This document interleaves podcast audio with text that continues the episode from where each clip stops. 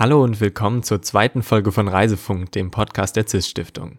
Schön, dass ihr dabei seid. Mein Name ist Manuel und gemeinsam mit meinen drei Co-Moderatorinnen Tabita, Marie und Lara laden wir regelmäßig neue spannende Gäste ein, mit denen wir über ihre Reisen mit dem CIS-Stipendium und die Nachwirkungen dieser Reisen auf ihr heutiges Leben sprechen.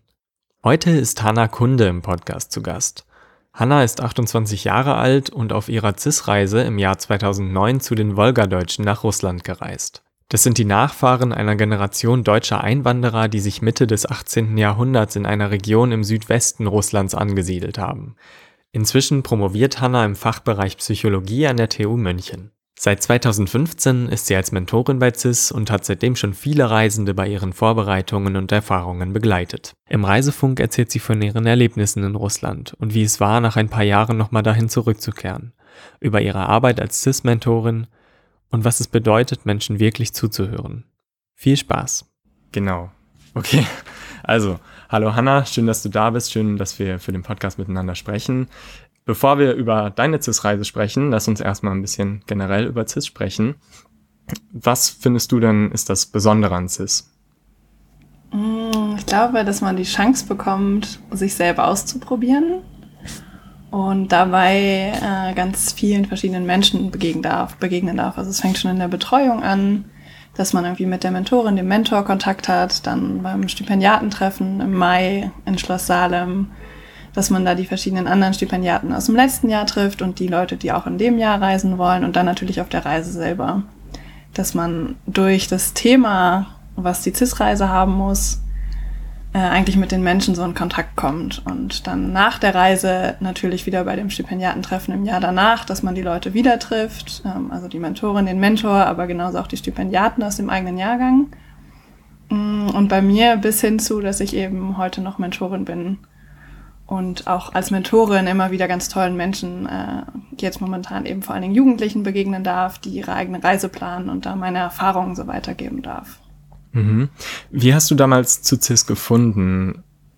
Ähm, an meiner Schule waren einige, die vorher schon mit CIS gereist sind, die dann, ich glaube, in der Bewerbungsphase irgendwann einen Vortrag gehalten haben und ganz begeistert von mhm. CIS und ihrer Reise waren und uns dann angesteckt haben. Und ich glaube, aus meinem Jahrgang haben sich insgesamt vier Leute beworben oder mit mir im gleichen Jahr. Wow, okay. Ja, wir sind dann auch zusammen zum Stipendiatentreffen angereist und äh, also ich tatsächlich am Ende gereist, sind mit mir in dem Jahr noch zwei andere von meiner Schule und darüber hat hm. sich das dann so weitergegeben. Ach cool. Ähm, aber für dich war dann sofort, als du davon gehört hast, auch klar, du willst es auch machen, oder? Äh, genau, also für mich war klar, dass ich es unbedingt machen will. Das Thema war nicht so klar. Also ich habe dann lange gesucht, bis ich ein Thema hatte, was mich so interessiert hat und wo ich das Gefühl hatte, dass das auch zu CIS passt. Genau, du bist dann ja 2009 nach Russland zu den Wolgadeutschen gereist. Mhm. Wie hast du denn zu dem Thema gefunden und was hat dir gesagt, das ist das Richtige? Äh, zu dem Thema gefunden habe ich ähm, über verschiedene Wege. Ich habe an in der 11. Klasse an einem, einem Workshop zum deutsch-russischen Jugendaustausch teilgenommen mhm. und hatte da ganz viel Kontakt mit Russinnen. Und eine der Russinnen kam aus Samara und hat mir dann an irgendeinem Abend saßen wir im Zimmer und dann hat sie mir ähm, von den Wolgadeutschen erzählt und dass bei ihr in der Region so viele Wolgadeutsche äh, leben und dass es deshalb deutsche Kulturzentren gibt, also wo Deutsch unterrichtet wird, aber auch die deutsche Kultur ein bisschen ausführlicher erklärt wird und dass irgendwie die deutschen Feste gefeiert werden. Und dadurch hat sie so gut Deutsch gelernt und ich hatte vorher von den Wolgadeutschen noch nicht so viel gehört und habe dann im Anschluss an dieses Treffen mich ein bisschen mehr damit auseinandergesetzt. Und genau, eigentlich bin ich dadurch zu dem Thema gekommen und fand das dann aber sehr spannend, ähm, weil ich dachte, dass ich eben darüber auch mit Menschen in Kontakt kommen kann vor Ort. Und einmal mit den Wolgadeutschen, aber genauso mit den Russinnen und Russen. Mhm. Was hat dich an den Wolgadeutschen so fasziniert? Ich meine, es ist äh, ja, da hat mich sehr fasziniert dran, dass sie ich glaube, es war im 19. Jahrhundert, vor allen Dingen an die Wolga ähm, quasi umgezogen sind, überwiegend vorher aus ähm, Deutschland kamen und von Katharina der Großen angeworben wurden. Mhm. Dann sich da sehr stark für die ganze Struktur ähm, eingesetzt haben, verschiedene Siedlungen selber aufgebaut haben und dann im Zweiten Weltkrieg aber deportiert wurden. Und ähm, Die wurden deportiert dann nach Sibirien, aber auch nach Kasachstan. Ähm, heute in Deutschland kennt man relativ viele Russlanddeutschen, die aus Kasachstan dann nach Deutschland zurückgekommen sind. Und mich hat fasziniert, dass in Samara sich dann die Leute angesiedelt haben nach der Deportation. Es gab nämlich eine Regel dann irgendwann in den 1960er Jahren, glaube ich, dass die Wolgadeutschen wieder zurück an die Wolga durften, aber nicht in ihre eigenen Städte, sondern nur äh, 100 Kilometer davon entfernt. Hm. Und die, das Zentrum der Wolgadeutschen war früher ein bisschen weiter südlich, also ungefähr 100 Kilometer weiter südlich an der Wolga.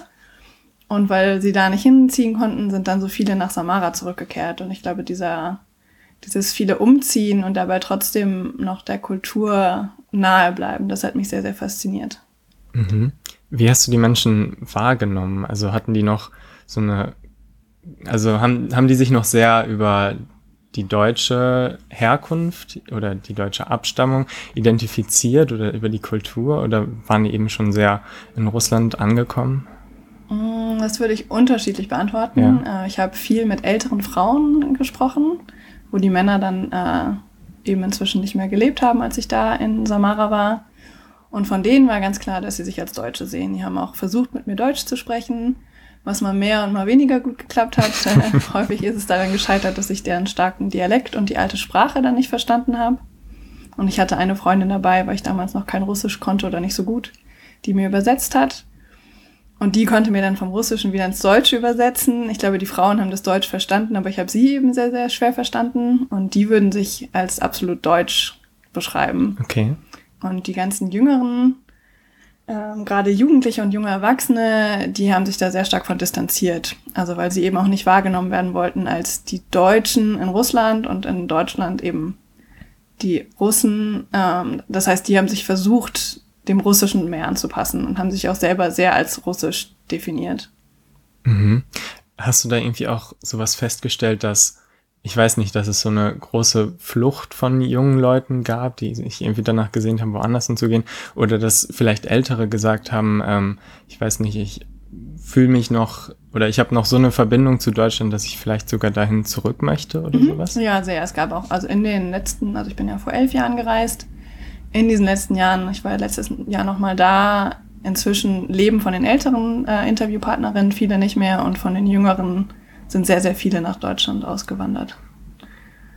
Mhm. Und das war natürlich auch während meiner Reise schon Thema, das dann immer wieder aufkam. Ja, und wie ist denn das in Deutschland? Und kennst du da jemanden, der nach Deutschland ausgewandert ist? Und also ich glaube, inzwischen sind sehr, sehr viele von den Wolga-Deutschen, die ich zumindest damals interviewt habe, nach Deutschland zurückgekommen. Mhm. Wie hast du das wahrgenommen oder wie haben die dich eigentlich wahrgenommen? Also du dann so als Deutsche, die dann dahin kamen, war das für die so ein bisschen Heimat, nenne ich es jetzt mal. Also die sind natürlich auch dann schon viele Generationen oder zumindest äh, einige Generationen nach denjenigen, die damals dahin ausgewandert mhm. sind, denke ich. Aber trotzdem, wie, wie habt ihr da zusammengefunden? Äh, ich glaube, die haben sich sehr, also sie waren sehr, sehr begeistert, dass ich als Deutsche extra nach Russland komme, um mit ihnen zu sprechen. Das war, ich glaube, durch die Bank weg. Das ist für sich für sie wie eine sehr, sehr große Ehre angefühlt hat. Und entsprechend wurde ich behandelt. Also ich musste dann auch an meinem allerletzten Tag noch zu drei verschiedenen Familien, weil von dem einen Interviewpartner mich noch unbedingt die Mutter kennenlernen wollte und unbedingt für mich kochen wollte. Also ich glaube, die haben das als sehr große Ehre wahrgenommen, dass ich den weiten Weg dann eben auch mit Bus und Zug bis an die mhm. Wolga hinter mich gelegt habe, um sie zu interviewen. Also ich glaube, es war für sie was ganz, ganz Besonderes, interviewt zu werden. Hm.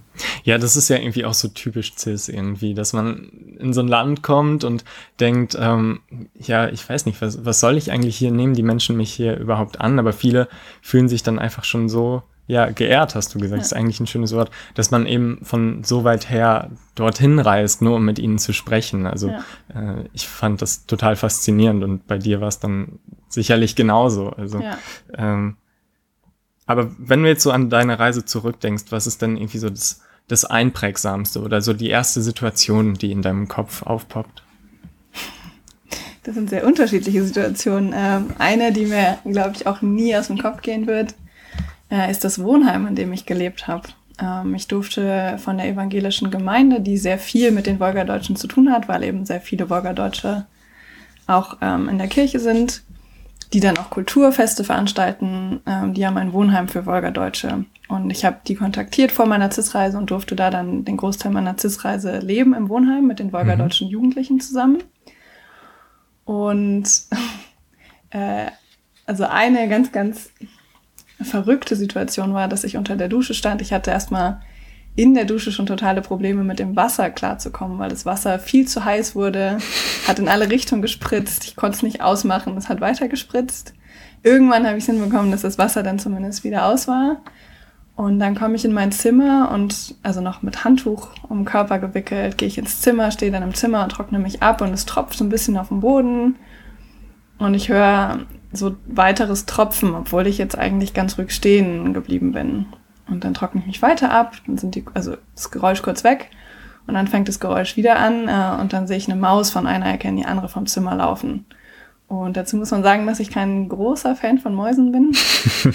äh, das heißt, ich habe mich erstmal total erschrocken, dass in meinem Zimmer Mäuse sind und wo eine ist, äh, sind ja die anderen nicht so weit weg. Mm, und habe dann meiner Mitbewohnerin da Bescheid gesagt, wie das denn ist. Und ja, sie hatten immer Probleme mit Mäusen. Am nächsten Tag habe ich von der Kirche eine Mausefalle ins Zimmer gestellt bekommen.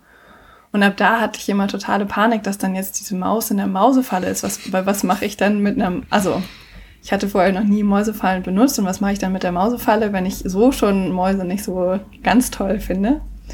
Ähm, und dann kam es natürlich dazu, dass die erste Maus in der Mausefalle war und meine Mitbewohnerin ganz pragmatisch nimmt die Mausefalle mit der toten Maus drin und äh, wirft die Maus in die Toilette. Mm, was jetzt vielleicht noch einigermaßen okay wäre, da war aber sogar Klopapier in die Toilette werfen absolut verboten, weil die ganze Kanalisation sehr schwergängig ist. Oh Gott. das ist so eine Situation, an die ich sofort denken muss, weil mir die, glaube ich, auch nie wieder aus dem Kopf gehen wird. Hm. Ja, es ist ja auf jeden Fall super skurril und man, ich weiß nicht, natürlich dann auch schon eine Herausforderung irgendwie. Ja. Aber abgesehen davon gab es irgendwas, was dich so, was für dich so total unvorhergesehen war oder was dich total erstaunt hat, vielleicht auch bei den Wolgadeutschen, mit den Menschen, bei den Menschen, mit denen du gesprochen hast. Also es waren ja eine ganze Menge Menschen, oder? Äh, ja, auf jeden Fall. Also mich hat da gerade bei den ganzen Interviews sehr beeindruckt, wie viel die verschiedensten Leute, egal ob jung oder alt, über ihre eigene Familiengeschichte wussten. Hm. Mm, was, also ich wusste bis dahin zu meiner eigenen Familie quasi gar nichts oder also einzelne Bruchstücke, aber ich hätte jetzt nie eine ganze Geschichte erzählen können. Hm. Und alle konnten mir die komplette Familiengeschichte erzählen. Also von wann waren die ersten Familienmitglieder in Russland, wie war es dann während der Deportation, wo haben sie da gelebt, wer ist da woran gestorben. Und das war für mich Auslöser, dann nach der CIS-Reise tatsächlich ein ganz äh, langes Gespräch mit meiner Omi zu führen und sie alles, ähm, all das zu meiner Familie zu fragen. Ähm, und sonst hat mich, glaube ich, die Gastfreundschaft sehr, sehr beeindruckt. Mhm. Und am eindrücklichsten wurde das äh, schon auf der Hinreise in Moskau. Ich hatte Kontakt zu der evangelischen Kirche und noch zu ein, zwei anderen Personen von meiner CIS-Reise und die eine Person, äh, Julia, hatte mich dann gefragt, wie das ist, dass ich ja auch Aufenthalt in Moskau hätte und ob ich wüsste, wo ich dahin muss. Hm. Und Julia kannte ich zu dem Zeitpunkt nicht. Ähm, aber sie hat im, Deutsch, im deutsch-russischen Kulturzentrum in Samara gearbeitet und wir hatten ein bisschen E-Mail-Kontakt, aber jetzt auch nicht sehr viel, sondern wirklich nur sehr oberflächlich. Und dann kam die Frage, ob ich jemanden kennen würde in Moskau, wo ich die Zeit tagsüber verbringe, weil ich ja bestimmt Gepäck dabei hätte. Und meinte ich, nee, ich wüsste niemanden.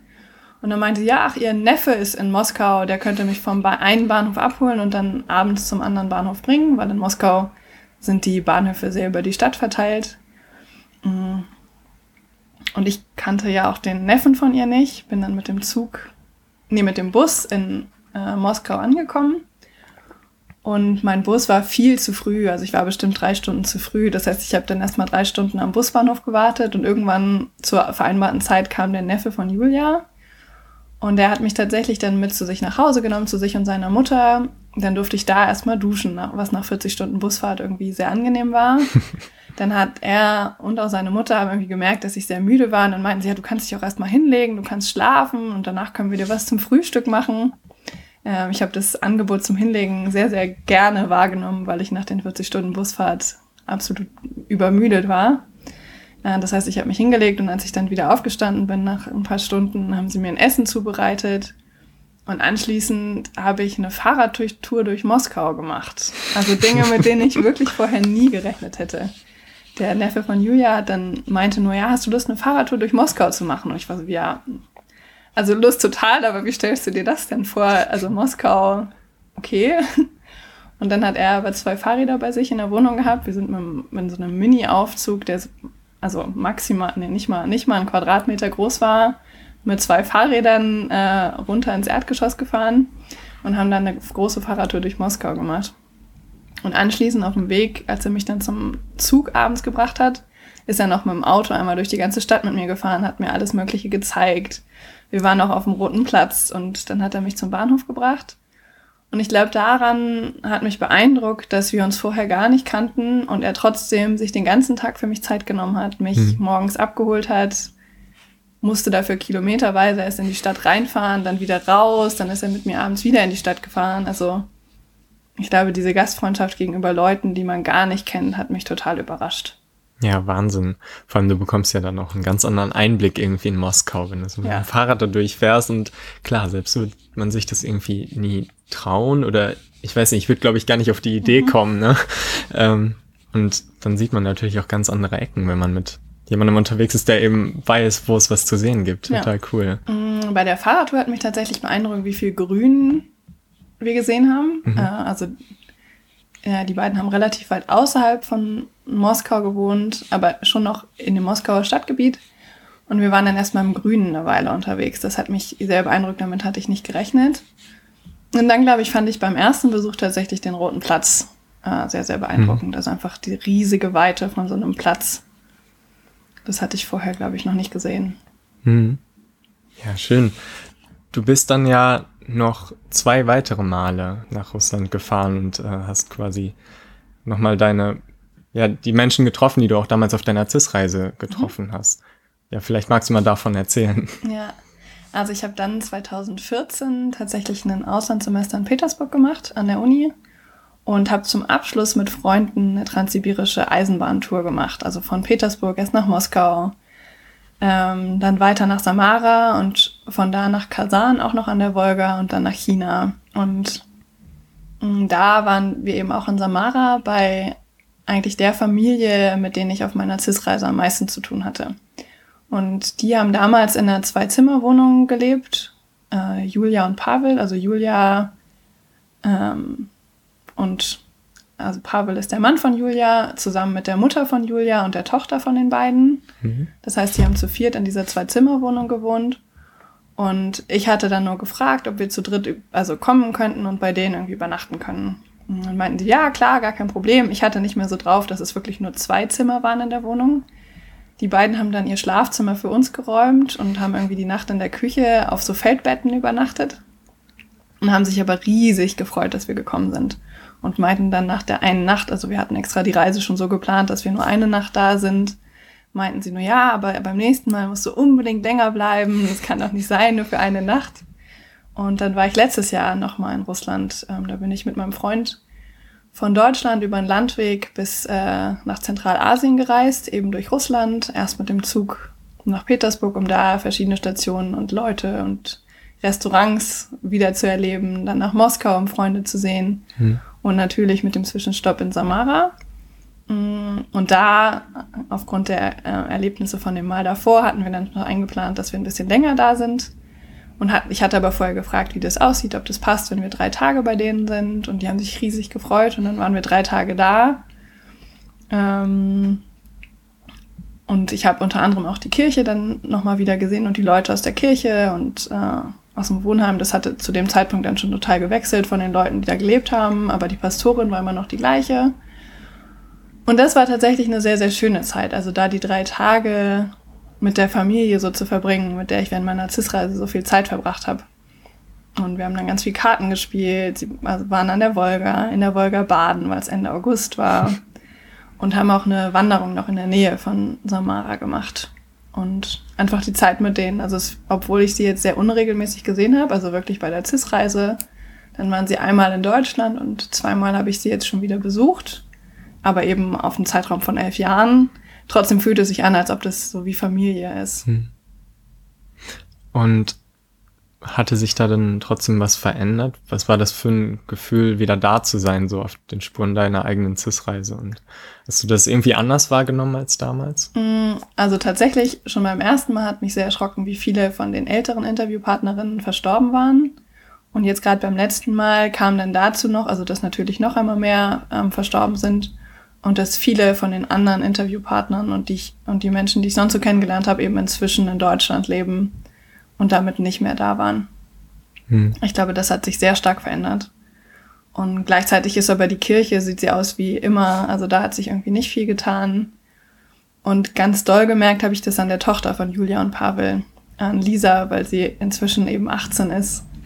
Und als ich das erste Mal da war, kam sie so gerade in die Schule oder war vielleicht in der ersten oder zweiten Klasse und konnte sich gar nicht vorstellen, dass es Leute gibt, die kein Russisch sprechen. und hat mir dann immer auf Russisch alles Mögliche erzählt und ich war so ja, so ein bisschen was habe ich verstanden, aber natürlich nicht alles.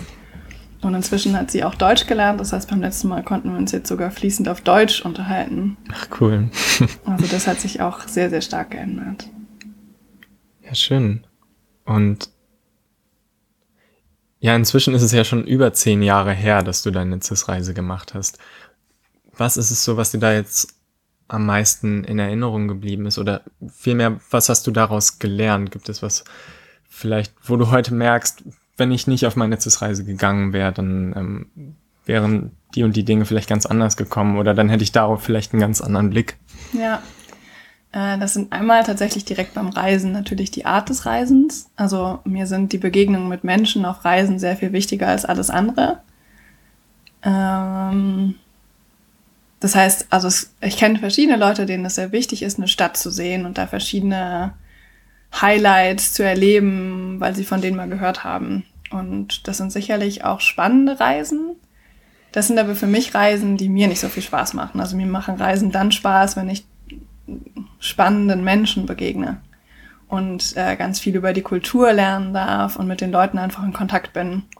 Und egal, ob das der Lkw-Fahrer ist, der mich irgendwie zwei Tage mitnimmt und äh, glücklich darüber ist, Begleitung zu haben, also einfach nur, um jemanden zum Erzählen zu haben und mir ganz viel erzählt oder eine kirgisische Großfamilie, die uns dann zu einer Trauerfeier einlädt, weil wir mit denen ewig im Jeep äh, durch die Berge fahren. Mhm. Also ich glaube, diese Begegnungen machen für mich Reisen zu etwas Besonderem. Und ich glaube, dass ich das auf meiner CIS-Reise gelernt habe. Also vielleicht wäre es ohne die CIS-Reise auch in eine ähnliche Richtung gegangen, aber sicherlich nicht ganz so bewusst. Mm, und sonst auch in meinem Alltag, ähm, glaube ich, durch die CIS-Reise habe ich gelernt, dass sehr viel möglich ist, auch Dinge, mit denen man gar nicht rechnet. Mhm. Und reist du auch heute noch auf diese CIS-Reise? Ja, also nicht mehr ganz so stark mit einem ganz bestimmten Thema, aber tatsächlich langsam und über Land unterwegs zu sein, brauche ich auch immer wieder. Also gerade im vorletzten Jahr diese 100 Tage von Deutschland über Land nach Zentralasien, die waren dann nach dem Studium, also nach dem Master habe ich das gemacht, waren ganz, ganz wichtig, dass das dann endlich wieder langsam Reisen möglich war. Okay, gut, dann kommen wir jetzt mal zu einer kleinen Schnellfragerunde. Und ich habe jetzt fünf Fragen, die ich dir stellen werde. Beantworte jede einfach mal so in nur zwei bis drei Sätzen, so mhm. wie es sich eben ergibt. Genau. Also, was ist denn der erste Geschmack, an den du dich erinnerst, wenn du an deine Reise zurückdenkst? Mm, gefüllte Paprika mit Fleisch. Wo hast du die gegessen? Äh, an meinem letzten Tag in Samara wurde ich von dem einen Interviewpartner bzw. dessen Mutter eingeladen und die haben das für mich gekocht. Aber es wurde vorher auch schon ganz häufig auf der Reise, ist mir das begegnet. Schön. Und welcher Luxusgegenstand musst du unbedingt mit auf deine Reise? Mm, also richtig Luxusgegenstände gab es nicht, aber meine Kamera war mit dabei. Und mit der habe ich einfach sehr viele Fotos gemacht. Okay. Bist du eher so eine durchgeplante oder eine spontane Person auf Reisen? Also machst du es noch so wie bei Zister? Ergibt sich ja vieles spontan oder ähm, planst du von vornherein gern alles? Nee, gerade bei Reisen, wenn ich länger, also wenn ich kurze Reisen mache, dann plane ich schon ganz gerne, aber wenn es längere Reisen sind, genieße ich das total, einfach nur den Anfangszeitpunkt und vielleicht den Endzeitpunkt zu wissen. Und dazwischen lasse ich sehr viel passieren und bin offen für alle Menschen, äh, die mir begegnen und alles, was ich sonst so erleben darf. Und das war auf deiner CIS-Reise auch so? Äh, nee, da war sehr, sehr viel geplant. Also ich war ja noch 17 und es war meine erste große Reise alleine. Und richtig fest geplant war eigentlich der Großteil der Zeit äh, in Samara. Also einfach, dass ich da war. Dann die genauen Tage waren gar nicht geplant, aber einfach der Zeitraum von wann bis wann ich wo bin, das war vorher schon festgelegt. Und ich glaube, anders hätte ich das auf der Reise auch nicht gekonnt. Okay. Was ist denn dein ultimativer Tipp für Übernachtungsmöglichkeiten auf der Reise? Hm, tatsächlich bei Kirchenanfragen. Also auch wenn ich nicht super viel mit der Kirche zu tun habe, habe ich eben rausgefunden vor meiner CIS-Reise, dass es da die evangelische Kirche gibt, die äh, auch zu der Zeit, glaube ich, noch oder kurz vorher noch einen deutschen Pastor hatte. Und das ist, glaube ich, ein ganz toller Anknüpfungspunkt, um Leute zu finden, bei denen man übernachten kann. Und einer meiner Tipps, die ich, die ich auch an meine ganzen äh, Stipendiatinnen und Stipendiaten weitergebe, ist, dass es häufig hilft, nicht direkt zu fragen, sondern eher indirekt. Also nicht zu fragen, kann ich bei euch übernachten, sondern kennst du oder kennt ihr jemanden, bei dem ich übernachten kann? Weil die Leute dann die Chance haben, darauf auch zu verneinen äh, und trotzdem gleichzeitig dir anbieten können, dass du bei denen übernachten kannst. Dann nochmal zurück zum Essen. Gab es denn auch was richtig Widerliches auf deiner Reise? Hm, nee, auf meiner CIS-Reise nicht. Also mir fiel das mit dem Fleisch schon schwer, äh, dass es immer und überall Fleisch war, weil ich zu dem Zeitpunkt schon relativ vegetarisch mich ernährt habe, aber nicht komplett. Äh, aber das war dann der mhm. Grund nach der Reise, dass ich mich ab dann vegetarisch ernährt habe. Okay, du hast dann aber auch viel immer bei den Menschen gegessen, mit denen du gesprochen hast, oder genau. wie war das?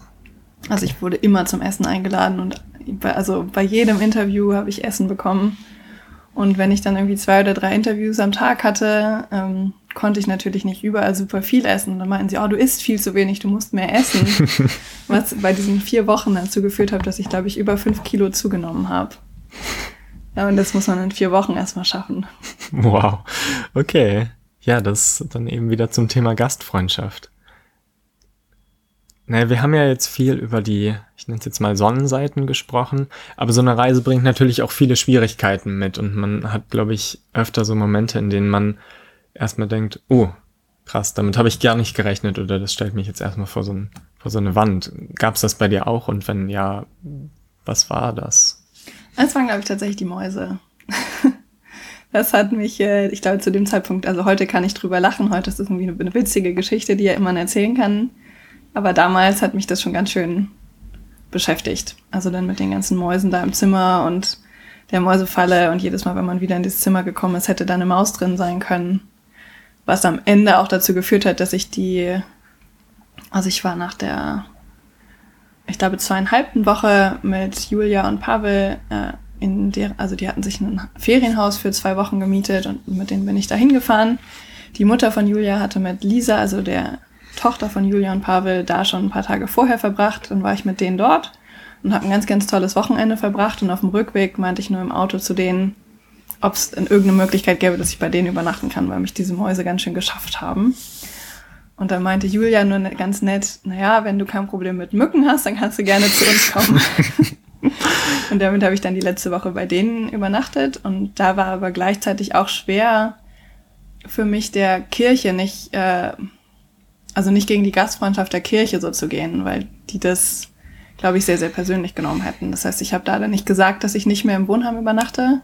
Also meinen direkten Mitbewohnerinnen schon, aber den Leuten in der Kirche nicht, sondern ich war einfach dann den ganzen Tag da und habe einfach nur die Nacht woanders über, äh, verbracht. Hm. Gab es trotzdem so Momente, in denen du gezweifelt hast oder so? Oder ähm, gedacht hast, ist das das Richtige, was ich hier tue? Oder war es für dich durchgehend klar, okay, ähm, es, ist, es passt irgendwie alles? Mm, gezweifelt habe ich ganz, ganz doll so in den ersten eineinhalb Wochen, weil es mir da sehr, sehr schwer fiel, Interviewpartner und Partnerinnen zu finden. Mhm. Also ich habe dann schon versucht, über das, dieses deutsche Kulturzentrum und über die Kirche Leute zu treffen. Und es hat sich nicht so richtig ergeben und damit hatte ich dann das Gefühl, wie wird das überhaupt mit den vier Wochen? Wie soll ich überhaupt an Interviews kommen? Und dann hatte ich die ersten Interviewpartnerinnen und ab dann lief es von selbst. Also es war wirklich so, es musste der erste Schritt irgendwie überwunden werden. Und dann hat sich das wie so ein Lauffeuer durch die Stadt verbreitet, dass da jetzt eine Deutsche ist, die Wolga-Deutsche in, interviewen will. Und plötzlich kannte jeder jemanden. Und dann wurde ich, wie gesagt, eben noch zu allen Essen eingeladen. Und es mussten mich noch die Mütter von Person X und von Person Y treffen und wollten unbedingt noch für mich kochen und auch mit mir reden. Aber das war in den ersten eineinhalb Wochen schon wirklich schwierig. Mhm.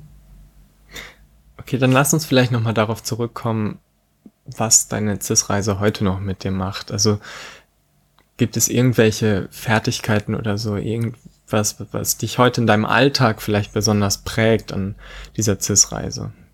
Mhm. Vielleicht, dass ich, also wahrscheinlich habe ich das vorher schon auch gemacht, aber noch nicht nie so stark erlebt dass ich den Leuten zugehört, also ganz stark zugehört habe. Und auch heute noch, glaube ich, sehr gut darin bin, Leuten zuzuhören. Und das hat mich, also in den Interviews hat das, glaube ich, dazu geführt, dass die Leute mir sehr, sehr viel erzählt haben. Und also von Familiengeschichten über persönliche Erlebnisse, also wirklich Sachen, mit denen ich nicht gerechnet hätte, dass sie mir das erzählen. Also ganz viele so persönliche Kleinigkeiten, also die wahrscheinlich für einen Außenstehenden gar nicht so wichtig sind, aber für die Person selber sehr, sehr wichtig sind. Und ich glaube, das habe ich auf der CIS-Reise auf jeden Fall gelernt, dass das sehr, sehr hilft, wenn man Leuten intensiv zuhört und sich einfach die Zeit nimmt und da ist. Mhm. Und was ist vielleicht so dein Gesamtfazit dieser Reise? Also gibt es irgendwie noch ja, naja, es ist eigentlich die Frage, was ist dein Fazit dieser Reise? Gibt es eins und wenn ja, welches? Ich bin sehr dankbar dafür, dass ich die Reise machen durfte und dass sich das alles so ergeben hat. Und kann es nur jedem ans Herz legen, selber eine, eine CIS-Reise zu machen. Also allen jungen Menschen zwischen 16 und 20 kann ich nur empfehlen, sich für CIS zu bewerben. Und allen anderen Leuten würde ich trotzdem empfehlen, eine CIS-artige Reise zu machen. Also sich ein Thema zu suchen und sich vier Wochen mindestens Zeit dafür zu nehmen und darüber mit den Leuten vor Ort in Kontakt zu kommen. Also es war für mich äh, ein absoluter Türöffner, dieses Thema. Also die Leute sind mir ganz, ganz anders begegnet. Und ich glaube, das habe ich von dieser CIS-Reise mitgenommen, dass es toll ist, mit einem Thema zu reisen und genauso dann eben mit diesem Thema oder mit bestimmten Fragen auf die Leute, Leute auch zuzugehen. Hm. Und deshalb bist du dann ja wahrscheinlich auch Mentorin geworden, oder nicht? Genau, genau. Genau. Vielleicht magst du noch mal ein bisschen von deiner Arbeit als Mentorin sprechen und ja, was dich daran vielleicht fasziniert. Äh, daran begeistern mich die Jugendlichen. Also jede, jede Stipendiatin, jeder Stipendiat, den ich bisher betreut habe, hat mich irgendwie auf gewisse Art und Weise beeindruckt. Also jetzt gerade im in diesem Jahr, also im 1919er Jahrgang, äh, habe ich vier Stipendiatinnen betreut und jede auf ihre Art und Weise hat einfach irgendwie was ganz Besonderes. Und sie sind überhaupt nicht miteinander vergleichbar, haben ganz, ganz unterschiedliche Reisen gemacht, aber gerade das macht die Arbeit für mich so spannend. Also, dass ich im Jahr auch mit so vielen tollen Jugendlichen Kontakt haben darf und da die Entwicklung weit über ein Jahr hinaus miterleben darf. Also von vor der, also mit der Bewerbung, dann der Vorbereitung, das erste Mal beim Stipendiatentreffen sich auch persönlich kennenzulernen und dann äh, nach der Reise eben das Tagebuch und den Bericht zu lesen und auch Feedback geben zu können, also irgendwie eine Rückmeldung zu dem, was ich da wahrgenommen habe und auch die anderen Mentorinnen, weil es immer von drei Leuten gelesen wird. Ich glaube, das finde ich wertvoll, also den Kontakt zu den Jugendlichen und mhm. damit auch ermöglichen zu können, dass andere Menschen solche Erfahrungen machen dürfen. Mhm. Ja. Ähm, was sind denn dann genauso deine Aufgaben als Mentorin? Denn jetzt gerade ist ja schon wieder, ja, im Moment ist ja eigentlich die Bewerbungsphase für mhm. das CIS-Stipendium und ja, für mögliche Bewerber ist es vielleicht auch ganz interessant zu wissen, ähm, wie dieser Prozess dann so abläuft. Also vielleicht können wir da mal so kurz drüber sprechen. Man bewirbt sich. Ähm, was, ist, was ist da wichtig bei dem Thema, mit dem man sich bewirbt? Hm, ich glaube, man sollte sich selber dafür interessieren ähm, und Lust haben, sich damit weiter auseinanderzusetzen. Mm, das heißt, eigentlich sind den, beim Thema ist eigentlich keine Grenze gesetzt. Also das Einzige, was, was vielleicht noch wichtig ist, dass man mit Menschen in Kontakt kommen kann. Also es ist schwierig, ein Thema zu wählen, wo man dann auf irgendwelchen Friedhöfen oder bei irgendwelchen Monumenten auf die Suche geht nach bestimmten Inschriften. Also das ist vielleicht nicht ganz so geeignet für eine CIS-Reise, weil man damit nur sehr, sehr schwer mit Menschen in Kontakt kommt, obwohl das auch möglich ist. Also wir hatten auch schon Reisen, die in so eine Richtung gingen, aber dann immer einen, noch einen Bezug zu den Menschen vor Ort auch hatten. Und das ist eigentlich, glaube ich, für die Themen das Wichtigste. Also, dass es einen selber interessiert oder man anfängt, sich dafür zu interessieren und sich damit einfach beschäftigen möchte. Also es muss jetzt kein Thema sein, was einen schon ein Leben lang begleitet hat, sondern es kann auch sein, dass man in der Zeitung irgendwas gelesen hat, was einen vielleicht dann interessiert hat und wo man das Gefühl hat, ah, da möchte ich irgendwie mehr zu wissen, vielleicht kann ich dazu eine Reise machen, vielleicht kann ich mit den Leuten vor Ort in Kontakt kommen. Und dann finde ich, weil es ja sehr viel darum geht, mit den Menschen in Kontakt zu kommen, dass man in ein Land reisen sollte, wo man sich in irgendeiner Art verständigen kann oder eben ein Thema suchen, wo die Leute vielleicht Deutsch sprechen. Also das war bei mir auch ein Beweggrund, das zu den Wolgadeutschen zu machen, weil ich die Hoffnung hatte, dass es deutschsprachige Menschen gibt. Weil ich zu dem Zeitpunkt zwar Russisch in der Schule schon hatte, aber noch nicht sehr viel Russisch sprechen konnte. Hm. Und in anderen Ländern funktioniert es, glaube ich, auch ganz gut ohne die Kenntnisse der Sprache. Also Skandinavien kommt man, glaube ich, ganz gut mit Englisch voran. Wenn man sich in Englisch einigermaßen fit fühlt, dann würde das schon reichen. Ich würde jetzt aber nicht, wenn ich noch nie ein Wort Französisch gesprochen habe, nach Frankreich reisen und würde da auch sehr stark von abraten. Mhm. Und wie ist dann so der weitere Ablauf dieses Prozesses? Also wenn man dann eingeladen wird zu CIS, was ist dann deine Aufgabe und ähm, ja, was gibst du dann deinen Stipendiaten mit? Ähm, da ist erstmal schon also die Auswahl von den Bewerbungen. Das machen auch die Mentorinnen und Mentoren.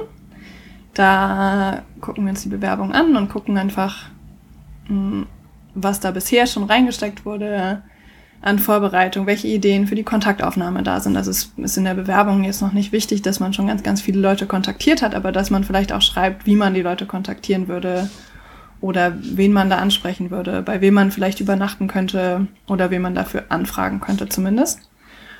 Und dann ist der erste Schritt nach dieser Bewerbungsauswahl, dass wir jeweils zu jeder Bewerbung einen sehr ausführlichen Brief schreiben. Also wo wir dann anmerken, was jetzt schon sehr, sehr gut in der Bewerbung war, aber was vielleicht noch verbessert werden muss. Das heißt, wir gucken uns ganz genau an, was kann denn von dieser Reise funktionieren und wo ist es vielleicht schwierig, dann zum Beispiel mit Leuten in Kontakt zu kommen oder wo ist es dann finanziell schwierig, also wo könnte es passieren, dass mit dem Plan zu viel Geld ausgegeben wird, weil das Stipendium ja begrenzt ist auf die 600 Euro. Das heißt, da, es muss in der Bewerbung alles noch nicht perfekt sein, sondern das ist für uns dann der Punkt, nachdem die Bewerbung quasi im ersten Schritt angenommen wurde, geben wir dann Feedback, was man da noch ändern sollte. Und dann ist im Mai das Stipendiatinnen und Stipendiatentreffen, wo man eben mit Reisenden aus dem letzten Jahr und aus dem aktuellen Jahr in Kontakt kommt, die Mentorinnen äh, und Mentoren kennenlernen kann, sich Reisen aus den letzten Jahren angucken kann in der CIS-Ausstellung.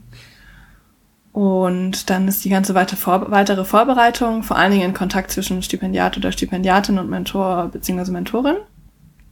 Das ist häufig, das ist dann auf E-Mail-Kontakt ähm, basiert wo dann einfach sich ausgetauscht wird. Also dann wird ein Teil von dem Brief bearbeitet, von den Fragen oder Anregungen. Dann geht es erstmal vielleicht um das Thema, das zu vertiefen und wie man da, welche Fragestellungen man haben kann, wie man die Leute kontaktiert. Dann kontaktiert man natürlich die ersten Leute, versucht irgendwie die Reise ein bisschen konkreter werden zu lassen. Mhm.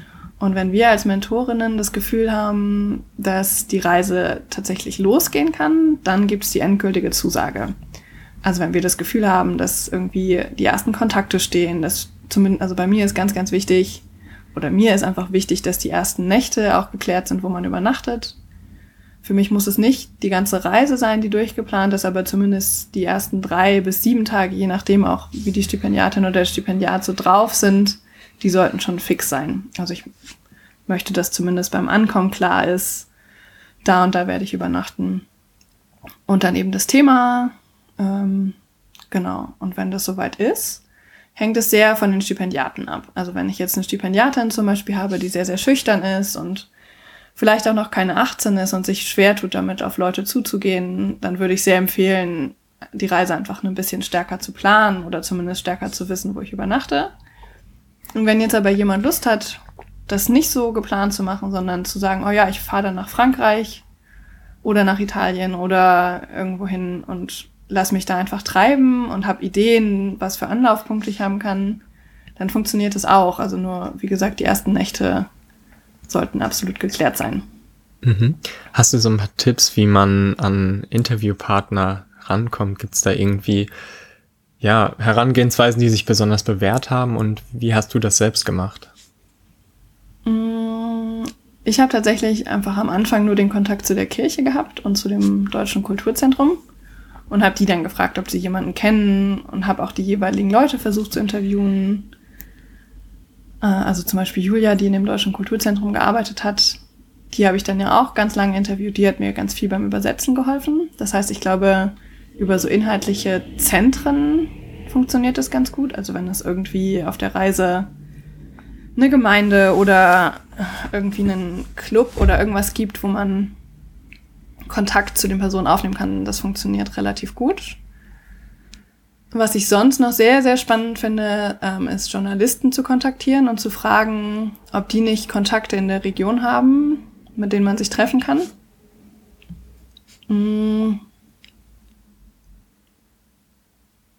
Einer meiner Stipendiaten hat tatsächlich irgendwann mal vor allen Dingen Übernachtungsmöglichkeiten gefunden, indem er an der Uni nachgefragt hat und wurde dann weitergereicht und ist irgendwann bei verschiedenen Studierenden gelandet, die, bei denen er dann übernachten konnte. Mhm. Was kann noch gut funktionieren? Mal nach Blogs zu suchen zu dem Thema. Also vielleicht hat irgendjemand dazu schon mehr geschrieben oder ein Reisetagebuch oder so online veröffentlicht. Ich glaube, das funktioniert ganz gut. Und sonst über Gruppen, also egal ob in Facebook, auf Couchsurfing gibt es Gruppen, wo es vielleicht auch thematisch um irgendwelche Sachen geht. Sämtliche Online-Plattformen, wo man irgendwie zu Themen in Kontakt kommen kann. Ich glaube, die helfen auch. Also in Foren zum Thema Weinbau oder so kann man bestimmt auch Kontakte finden. Mhm. Und wenn man dann zurückkommt von seiner Reise, was sind da so die nächsten Schritte? Also es gibt ja einen Bericht oder die Möglichkeit, ein Werkstück anzufertigen. Vielleicht magst du dazu noch kurz was sagen. Mhm. Also wenn die Reisenden zurückkommen, dann äh, melden die sich bei uns und sagen einmal Bescheid, dass sie wieder da sind, weil ja die Reise nicht unbedingt vorher festgelegt ist auf einen bestimmten Zeitraum. Und ab dem äh, der Ankunft wieder in Deutschland haben die Reisenden dann insgesamt genau drei Monate Zeit, den Bericht oder das Werkstück anzufertigen, beziehungsweise verschiedene andere Formate. Also es muss jetzt nicht unbedingt ein schriftlich ausformulierter Bericht sein, also ein Teil davon, aber man könnte auch einen Podcast machen, kann einen Film drehen, kann da ganz kreativ werden und auch eben selber Sachen ausprobieren.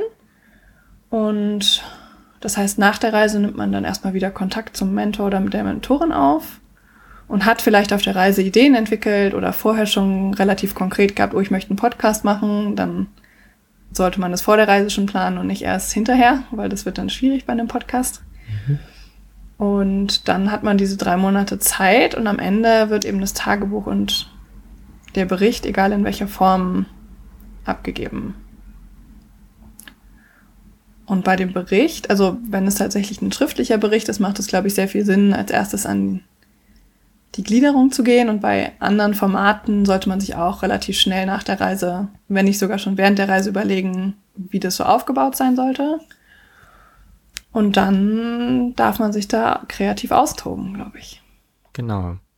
Ja, und dann kann man ja im nächsten Jahr auch wieder zum Mai-Treffen kommen mhm. und ähm, sich dann mit den anderen Stipendiaten nochmal austauschen. Und dann werden die Reisen ja auch nochmal geehrt und ähm, quasi alle in ihrer eigenen Art gewürdigt. Und irgendwie würde ich auch ganz gern nochmal über das Mai-Treffen sprechen, weil mhm für mich war das irgendwie was total Besonderes und gerade der, ja, der Kontakt mit den anderen Stipendiaten irgendwie, ja, das hat man so nicht sonst. ist so, mhm. man ist total auf einer Wellenlänge und mich würde interessieren, war das für dich damals auch so und ja, oder ist das so ein allgemeines Phänomen? Ja, ich glaube schon. Also ich glaube, bei diesem Mai-Treffen kommt man einfach mit Leuten in Kontakt, die ganz ähnliche Interessen haben, auch wenn vielleicht inhaltlich das in eine ganz andere Richtung geht. Aber die Leute haben Interesse, zu einem bestimmten Thema in ein Land zu reisen und das für vier Wochen alleine.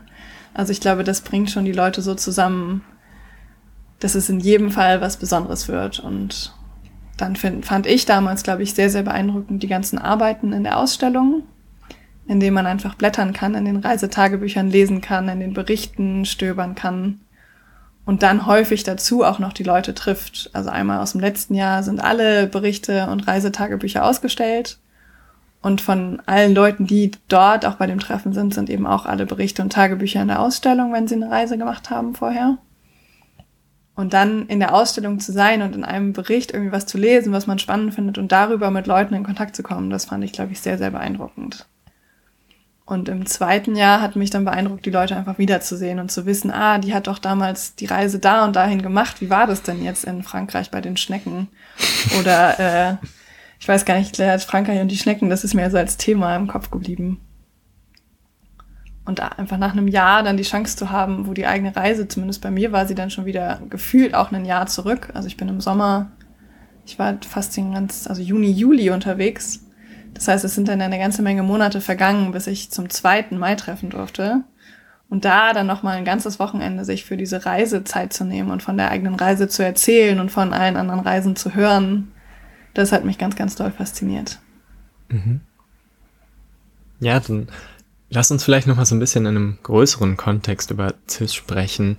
Gibt es irgendwie sowas, was man sich vom CIS-Prinzip abgucken kann? Also du hast ja zum Beispiel darüber gesprochen, dass du gelernt hast, zuzuhören. Und gibt es mhm. irgendwie so, ich weiß nicht, so ähm, ja, Eigenarten der Moderne, irgendwelche Dinge, die wir uns angewöhnt haben, die man vielleicht bei CIS für einen Moment ausschaltet oder so? Gibt es da was, was man sich abschauen kann? Dass man mit den Leuten direkt in Kontakt kommt vielleicht. Also ich würde auch immer noch empfehlen, dass man auf der CIS-Reise irgendwie den Kontakt zu den Menschen zu Hause ein bisschen reduziert, damit man sich auf die Leute vor Ort einlassen kann. Und dass man nicht in, in der Form gefangen ist, dass man die ganze Zeit irgendwie berichten will, ich habe das und das gemacht und oh, guckt mal, dieses Bild, das ist so toll und das hier ist so schön, ähm, ich glaube, das nimmt sehr, sehr viel vom Genießen des Augenblicks weg. Und äh, das ist, glaube ich, auf einer CIS-Reise eigentlich der optimale Zeitpunkt, das mal wieder zu machen. Oder überhaupt bei so bestimmten Reisen, sich einfach mal für die Menschen vor Ort und für den Zeitpunkt da die Zeit zu nehmen, das zu genießen. Und sonst, glaube ich, ist eine CIS-Reise ein ganz, ganz tolles Projekt, um sich auszuprobieren. Ähm, also einfach auch mal neue Formate auszuprobieren, also jetzt gerade im letzten Jahr, es ist mir einfach gerade so präsent, äh, waren zwei meiner Stipendiatinnen, die irgendwie mal was anderes ausprobieren wollten, wo jetzt auch noch gar nicht klar ist, ob das am Ende ein Film und oder ein Podcast wird oder ob das dann doch nur der schriftliche Bericht wird. Und ich glaube, sich da einfach mal die Freiheit zu nehmen, das ausprobieren zu dürfen, dafür ist die CIS-Reise ideal oder eben jeder andere Zeitraum, den man sich wirklich frei nehmen kann und frei reisen kann. Also deshalb so cis-artiges Reisen, Sachen ausprobieren zu können. Ich glaube, das ist schon was, was man auch heute noch überall mitnehmen könnte. Hm. Ja, auf jeden Fall. Was wünschst du dir denn vielleicht langfristig für CIS und die CIS-Stipendiaten? Also gibt es da im Moment vielleicht Veränderungen oder so? Irgendwas, was du in den letzten Jahren gemerkt hast? Du bist ja jetzt auch schon ein paar Jahre dabei. Wohin entwickelt sich das?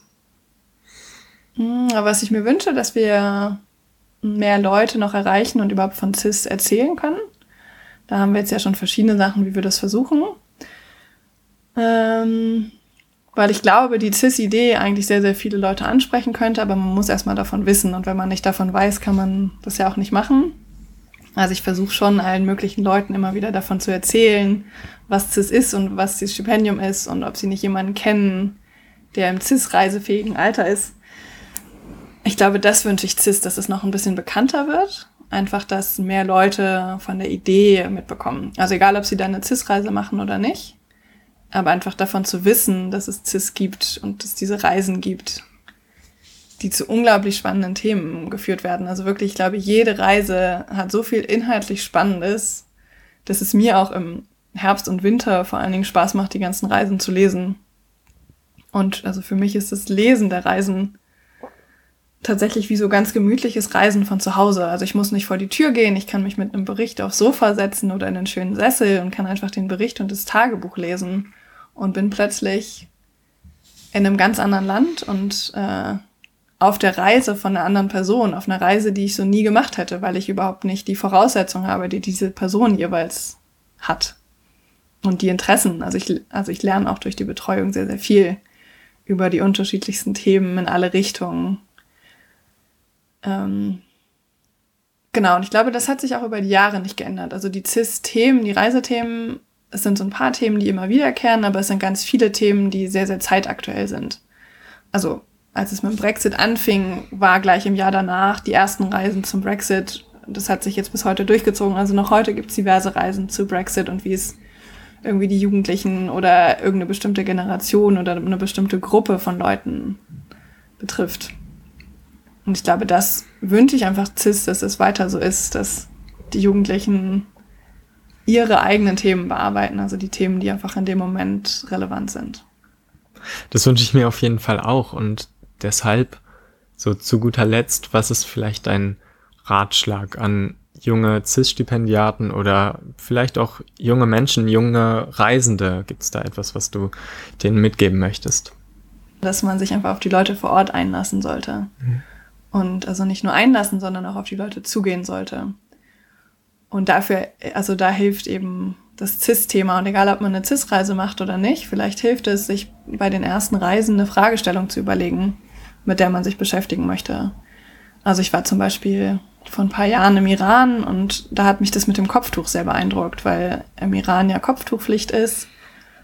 Und die Personen, denen ich auf der Reise begegnet bin, das aber sehr, sehr unterschied aus, unterschiedlich ausgelegt haben. Also einige, die sehr religiös waren, haben dann wirklich das Kopftuch ganz, ganz geschlossen getragen oder sogar äh, waren noch mehr verschleiert als nur das Kopftuch. Und verschiedene Jugendliche dann in Teheran zum Beispiel haben das Kopftuch aber sehr lose getragen. Also es war dann eher wie so ein Schmuck. Und sie haben es halt getragen, weil sie es tragen mussten. Und wenn es runtergerutscht ist, na, dann ist es halt runtergerutscht. Und für die Religiöseren wäre das aber wirklich ein Problem gewesen. Und genauso dann in den Wohnungen das, äh, das Wichtigste, bevor man die Schuhe auszieht, ist dann das Kopftuch abnehmen, gerade bei den nicht religiösen äh, Leuten, die einfach auf der Straße Kopftuch tragen müssen. Und da habe ich mich dann auf der Reise im Iran sehr viel mit beschäftigt, also dann auch viel nachgefragt, wie sie das finden und was für sie daran ein Problem ist oder warum das für sie gut ist. Also tatsächlich mit beiden Seiten. Also die Leute, die das nicht tragen wollten und die, denen es sehr, sehr wichtig war, wo auch die Frauen das nicht im Raum abgenommen haben, wenn fremde Männer dabei waren, also die nicht zur Familie gehören. Und andere, die dann, sobald sie in den eigenen Räumen waren, haben sie wirklich an der Haustür als erstes das Kopftuch abgenommen und dann die Schuhe ausgezogen. Und ich glaube, so ein Thema hilft auf einer Reise. Also einfach sich irgendwas zu suchen, vorher oder auch während der Reise, was einem so begegnet, was einem irgendwie fasziniert und sich damit zu beschäftigen. Ich glaube, das hat mir sehr, sehr viel geholfen. Und es hilft, um mit den Leuten in Kontakt zu kommen. Also einfach ganz konkret dann Fragen zu stellen. Und da für mich diese Begegnungen auf Reisen so wichtig sind, ist, glaube ich, das ein Tipp, den ich jedem geben würde. Es hat mich sehr gefreut, mit dir zu sprechen und ähm, ich fand es wirklich ein wahnsinnig spannendes Interview. Ich freue mich auf mehr davon. ja, ich bin auch ganz, ganz gespannt auf die äh, anderen Interviews, die so anstehen in Zukunft. Das war Reisefunk, der Abenteuer-Podcast der CIS-Stiftung. Wir freuen uns über Lob, Anmerkungen und Kritik an reisefunk.cis-reisen.de. Unter www.cis-reisen.de findet ihr die Kurzberichte vergangener CIS-Reisen, weitere Folgen unseres Reisefunks und wenn ihr zwischen 16 und 20 seid, könnt ihr euch online für eure eigene CIS-Reise bewerben. Die Bewerbungsfrist endet jedes Jahr am 15. Februar. Und wenn ihr selbst schon eine CIS-Reise gemacht habt und hier im Podcast davon erzählen möchtet, dann meldet euch natürlich bei uns. Bis bald!